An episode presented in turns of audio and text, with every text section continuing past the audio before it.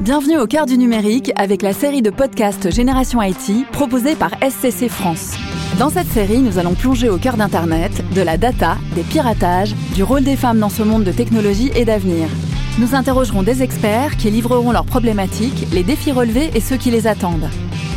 Bref, si vous possédez un smartphone ou un ordinateur, ce podcast est fait pour vous. Si vous avez un ordinateur et que vous utilisez des logiciels tels qu'Office, vous avez sûrement remarqué que désormais, les mises à jour se font automatiquement et via le cloud. Les mises à jour s'effectuent donc quand vous le souhaitez, où vous le souhaitez, indépendamment des décisions du service informatique. C'est pratique, flexible, mais nos données sont-elles en danger? Comment être certain que notre travail résistera aux fausses manipulations, aux erreurs ou au piratage? Comment les services informatiques des entreprises peuvent-ils garantir la fiabilité du matériel s'ils dépendent eux-mêmes d'outils extérieurs? Je vous propose d'y répondre tout de suite grâce au regard précieux sur le sujet de SCC France et son partenaire Veritas. Je suis entourée aujourd'hui de Daniel de Prezzo et de Sébastien Hurst, euh, qui est directeur technique, lui, chez SCC, et Daniel de Prezzo travaille chez Veritas. Je suis Daniel de Prezzo, je suis directeur technique Europe du Sud chez Veritas Technologies mon rôle est de essayer de, de, clients, que les données de mes clients soient le mieux protégées possible euh, en cas euh, bah, d'attaque ransomware, de corruption ou, euh, ou, ou, de panne quelconque. Et donc Sébastien Hurst, je suis le directeur technique infrastructure chez SCC, qui est donc un intégrateur dans l'environnement IT. moi, mon job, c'est d'encadrer l'équipe d'architectes et de consultants autour des environnements data center et cloud, et donc typiquement sur les problématiques de protection des données, qu'elles soient justement dans le data center ou dans le cloud. Donc la plupart des logiciels euh, tels qu'Office, euh, très utilisés dans toutes les entreprises, proposent aujourd'hui des mises à jour online régulières sans garantir la protection de données qui va avec. Euh, donc c'est évidemment problématique pour les entreprises et, les salariés. Quelles solutions peut-on mettre en place pour protéger justement le travail effectué par les salariés? Alors, euh, pour, répondre à la question, déjà quelques, quelques points de repère sur ce qu'on appelle nous des solutions SaaS. Les solutions SaaS, typiquement comme euh, Office 365, sont les solutions euh, qui permettent à un utilisateur de toujours disposer de la dernière version du logiciel. Elle est accédée online. Il n'y a pas de mise à jour ou d'opération à faire. Le système est toujours up to date. Ça veut dire quoi déjà SaaS? C'est des abréviations. Software as a service, effectivement, vous avez raison, autant, autant préciser les choses. Donc c'est bien du, du, logiciel consommé en mode service, c'est-à-dire qu'on n'en dispose pas en premise dans, dans sa salle ou sur son PC, on va le consommer directement sur Internet à travers ben, un portail spécifique, en l'occurrence qui est pour nous Office 365. Lorsqu'on va, lorsqu'on va effectivement euh, vouloir travailler sur ces, ces types d'environnements, on n'a plus forcément précisément la maîtrise des, euh, des, données, où elles se trouvent, qu'est-ce qu'elles deviennent, comment elles sont protégées. Toutes les questions qu'on pouvait se poser initialement lorsqu'on mettait en place de, des, des solutions logicielles dans son propre data center. Donc typiquement avec Office 365 euh, et Microsoft l'a reprécisé dans ses conditions générales de vente, euh, il n'y a pas de protection des données qui soit implicitement prévue dans l'offre Office 365. C'est-à-dire que si demain un utilisateur efface par erreur des fichiers dans un environnement Teams ou dans un environnement OneDrive qui font partie de la suite euh, Office 365, eh bien bah, les données sont perdues si jamais aucune action n'a été prévue pour protéger ces données par l'utilisateur. Donc à ce titre, il est donc important non seulement de, évidemment d'utiliser la redondance du système, il est quand même à haute disponibilité et se prémunit, se prémunit d'un certain nombre de pannes. Cependant, il faut avoir la capacité également de pouvoir récupérer des données qu'on aurait perdues par erreur ou qui auraient été effacées par malveillance ou sur lesquelles il y aurait eu une corruption, ce qui peut arriver. Donc il faut absolument, de manière générale, que ce nouveau type d'environnement et ce nouveau type d'application soit rentré dans les processus habituels de l'entreprise de protection des données. Donc à ce titre, il faut le faire rentrer dans le process de data protection. Parce qu'en fait, qu'est-ce que ça implique comme changement? C'est-à-dire que d'une façon générale, on, on sait protéger des logiciels qu'on achète, mais on ne s'est pas protégé de ce genre de mise à jour Historiquement, on a toujours, euh, on disposait en fait euh, sur site hein, de, toute l'infrastructure où reposait le logiciel, les données associées, et charge donc euh, à l'informatique, au service informatique, de protéger ces données. Maintenant que ce sont des services que l'on consomme dans le cloud, on n'est pas bien sûr de, de, la position exacte de ces données, où elles se trouvent, comment elles sont posées sur l'infrastructure matérielle d'Azure typiquement. Euh, et donc c'est charge également à l'utilisateur de mettre en place un système de protection de ces données qui soit interfacé avec ces environnements donc en software as a service type Office 365 pour pouvoir protéger ces données comme on le faisait avec des systèmes qu'on déployait à la maison sur notre propre data center. Normalement, les entreprises, elles ont des logiciels de protection des données euh, robustes. Comment ça se fait que euh, ces logiciels, qui sont quand même travaillés très en amont, ne soient pas adaptés à ce nouveau type de mise à jour il y, a, un aspect à la fois historique, culturel et technologique. Et je pense que Sébastien l'a déjà un petit peu évoqué. Tout d'abord, la partie historique. Euh, la, culture informatique a, a longtemps été euh, euh, une culture on-premise où dans nos data centers on avait des solutions. On a parlé d'Office 365 principalement jusqu'à maintenant, mais effectivement on avait des serveurs Exchange dans nos data centers et on le protégeait comme n'importe quel type de données. L'histoire de, de l'informatique fait qu'aujourd'hui, de plus en plus d'entreprises migrent vers le cloud, vers des solutions cloud, donc sortent les données du data center au profit de solutions euh, IaaS, PaaS, SaaS, donc juste IaaS, infrastructure as a service, PaaS, plateforme as a service et SaaS, software as a service.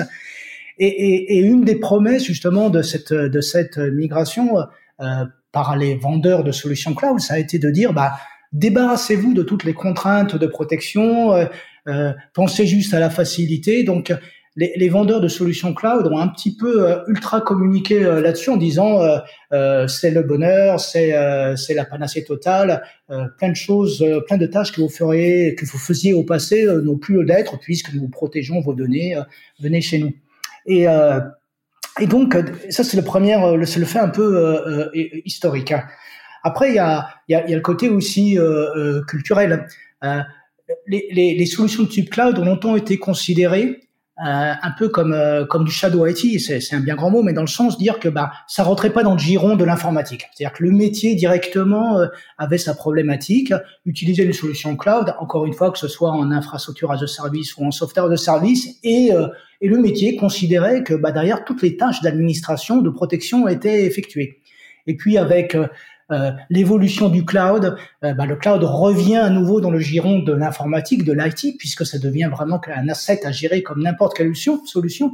Et donc du coup, l'IT se pose légitimement la question, bah, puisque j'ai à gérer, à superviser, à protéger des données du cloud, bah, euh, je, comment je vais réaliser toutes ces tâches? Et là, on se rend compte effectivement que les outils euh, traditionnels sont pas forcément nativement armés pour faire ça. Pourquoi? Bah, Tout simplement parce que c'est pas du tout la même chose d'aller sauvegarder, protéger une machine physique ou virtuelle dans le data center euh, ou aller protéger des données dans le, dans le SaaS, donc dans le software as a service, puisqu'on on, a juste accès en tant qu'utilisateur aux données, mais on n'a plus, euh, on n'a pas forcément des API, on n'a pas forcément des moyens d'accéder à la donnée pour la protéger. Donc effectivement, il y a à la fois un voyage, on va dire, historique et culturel, et puis aussi euh, une adaptation technologique euh, à faire. Donc aujourd'hui, clairement, euh, toutes les solutions euh, de protection des données historiques on-premise euh, ne proposent pas des technologies de protection des données de type Office 365, mais c'est valable pour les données de type Slack, de type Box et, d'autres types de solutions dans le, dans le cloud. Aujourd'hui, des entreprises concurrentes vont utiliser les mêmes logiciels tels que Office 360 et vont donc bénéficier des mêmes mises à jour qui viennent d'un cloud extérieur à leur entreprise.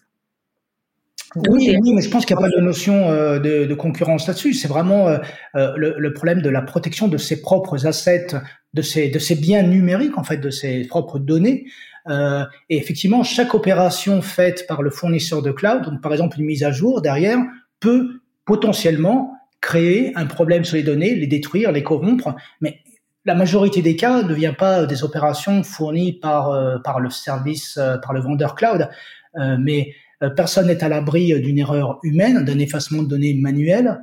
Euh, personne n'est à l'abri, comme on le sait, d'un problème de ransomware. Aujourd'hui, il y a une croissance terrible du, nombre de ransomware. On parle d'une attaque ransomware toutes les 11 secondes dans le monde. Donc, le fournisseur de solutions cloud, SaaS, euh, va garantir un certain niveau de sécurité, d'ailleurs très élevé hein, en général, parce qu'effectivement, ils se protègent très bien eux-mêmes. Mais par contre, le risque zéro n'existe pas. parce que c'est l'utilisateur au final, l'utilisateur final qui lui-même va souvent introduire ce, ce malware par une action euh, non conforme, par l'ouverture d'une pièce jointe malheureuse.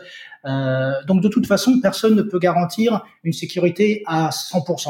Finalement, quels sont les points de vigilance à retenir pour choisir un outil de protection, euh, notamment d'Office 365 ce sont les mêmes points de vigilance que pour n'importe quelle autre solution de sauvegarde de données en on-premise.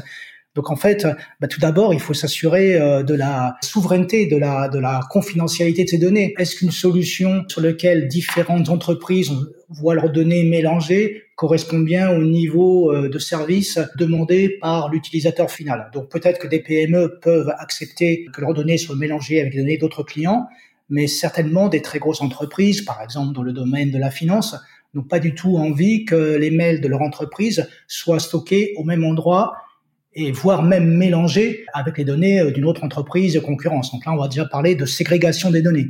Après, l'autre point euh, évident, c'est euh, la, performance. Il n'est pas rare de voir des, des setups d'office de plusieurs terabytes, voire pétabytes. Lorsqu'on va devoir sauvegarder et surtout restaurer, il faut s'assurer de la performance, de la capacité de restauration, de la capacité à la fois d'ingestion, mais aussi de restauration des données correspondant, encore une fois, au niveau de service. Donc, s'assurer toute l'infrastructure qu'il y a derrière soit capable de répondre à des vitesses de restauration de 1 ou plusieurs terabytes euh, de l'heure. Ensuite, il y a aussi une notion de portabilité. On fait aussi euh, des sauvegardes et de l'archivage, en l'occurrence, pour des raisons d'historique, d'historisation. Les données peuvent être gardées pendant euh, plusieurs mois, plusieurs années, plusieurs décennies.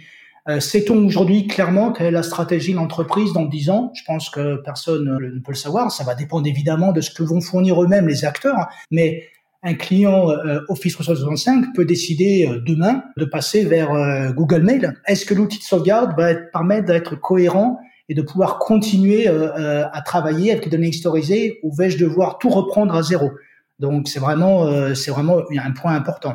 Après évidemment derrière il y a aussi la facilité d'utilisation. La facilité d'utilisation, c'est que dès qu'on est en mode SaaS, on s'attend à avoir un service euh, euh, utilisateur final complètement simple et, je dirais trivial. Donc l'utilisateur final, la personne qui utilise les mails, pour parler de Office 365, doit être capable lui-même de restaurer un mail, d'accéder, alors évidemment sous le contrôle d'un administrateur, d'une personne dédiée à ça, mais doit être capable lui-même d'aller chercher un mail qu'il aurait perdu sans à chaque fois ouvrir un ticket à l'informatique qui va évidemment rallonger les temps de réaction, euh, qui va créer la charge et qui va demander de mobiliser des personnes. Et puis le troisième point, car aujourd'hui nous sommes à un monde informatique dans lequel la conformité euh, des, données a pris une place très importante, la capacité à rechercher des contenus, la partie qu'on appelle e-discovery.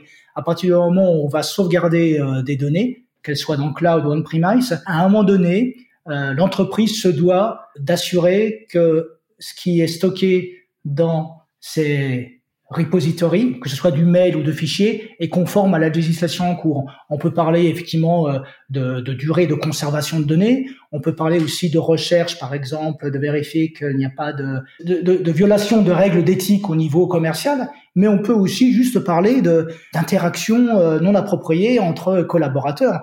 Euh, on a vu dans le passé, euh, dans les mêmes entreprises, des collaborateurs s'envoyer des mails pas très gentils et euh, si l'un des collaborateurs a un accident, bah forcément, il va y avoir enquête et on va vérifier tout ce qui s'est passé. Donc, la partie discovery fait aussi complètement euh, partie du périmètre.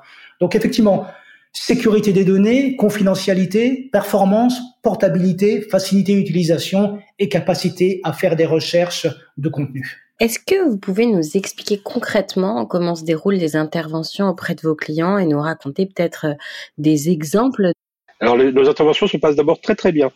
À savoir que ces produits sont en fait des solutions de type SaaS, donc euh, il n'y a pas d'installation physique à prévoir dans le data center du client. On va directement se connecter avec une interface qui est préexistante, se connecter avec les credentials qui ont été mis à disposition et paramétrer le système pour pouvoir faire les opérations que le client souhaite faire en termes de sauvegarde.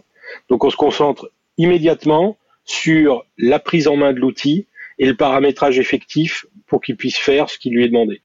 À savoir quand même que en complément, il est possible de pouvoir intégrer le, ces sauvegardes avec l'outil dont on dispose on-premise, si on dispose déjà de Veritas Net Backup euh, sur site, et voir comment intégrer en fait les deux types de, protection pour pouvoir disposer d'une vision globale des, de, la, data protection dont on dispose aussi bien sur les assets classiques que sur les assets en mode SaaS type Office 365. Ok. Vous pensez qu'on se dirige vers quelle évolution euh, de, ce type de protection et de ce besoin de protection? Alors, tout simplement, hein, ce sont les évolutions habituelles dans le monde de la data protection. Petit à petit, les clients font de nouvelles choses avec leur système d'information. Euh, la, protection des données reste un process fondamental euh, de la, de la, protection et de la gestion du système d'information. Ce process donc s'adapte au fur et à mesure des évolutions, aux nouveaux besoins qui sont euh, utilisés par les clients et mis en œuvre par les clients. Donc pendant, des années, on est passé des environnements Unix aux environnements open, à la virtualisation, euh, et maintenant au cloud et aux solutions en mode SaaS. Donc les prochaines évolutions vont probablement aller vers une centralisation, une vision globale, euh, clairement intégrée de tous les assets numériques de l'entreprise, que ce soit on-premise, en mode cloud, en mode SaaS, en mode container, en mode virtu, etc., pour qu'on en ait une vision holistique. Euh, mais également probablement des types de protection complémentaires qui vont être apportés pour pouvoir justement assurer le niveau de service requis par les clients sans avoir besoin de rigidifier à outrance les process mis en œuvre. C'est un de nos sujets à nous en tant qu'intégrateur que d'accompagner les clients dans cette transformation de la protection des data qui comprend le backup, mais qui n'est pas que du backup.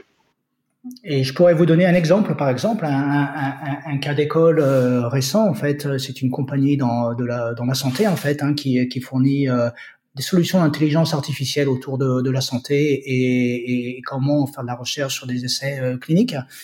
Donc, pour, l'histoire, c'est un client de Veritas assez historique, hein, puisqu'il déjà il utilisait des solutions d'archivage de données dans le cloud. En fait, pour eux, le, le, le vrai changement, c'est que cette société a acquis une autre, une autre société et ils sont passés de 25 000 à 60 000 euh, employés. Eux, ils avaient une grande maturité dans l'utilisation de solutions SaaS, mais euh, l'autre société était plutôt encore très, euh, très, très, très on-premise en fait.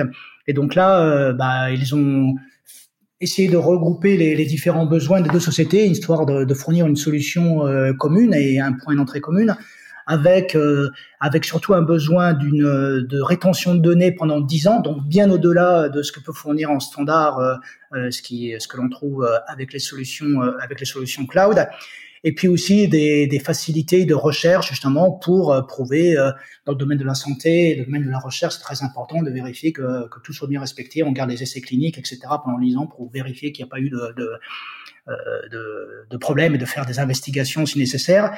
Et puis aussi, ils avaient besoin que les, les chercheurs puissent accéder eux-mêmes à leurs propres jeux de données, donc de notions euh, de self-service. Donc, euh, à partir du moment où la société rachetée allait migrer ses données dans le cloud et donc dans Office 365, le choix a vraiment été de, fournir une solution de protection globale des données basée sur Veritas NetBackup SaaS Protection. Euh, et de mutualiser ainsi euh, euh, cette capacité. Cet épisode vous a été proposé par SCC France. Merci de nous avoir écoutés. Si ce contenu vous a plu, que les sujets de l'IT responsable, du ransomware et tant d'autres vous intéressent, n'hésitez pas à vous abonner. À très vite avec Génération IT.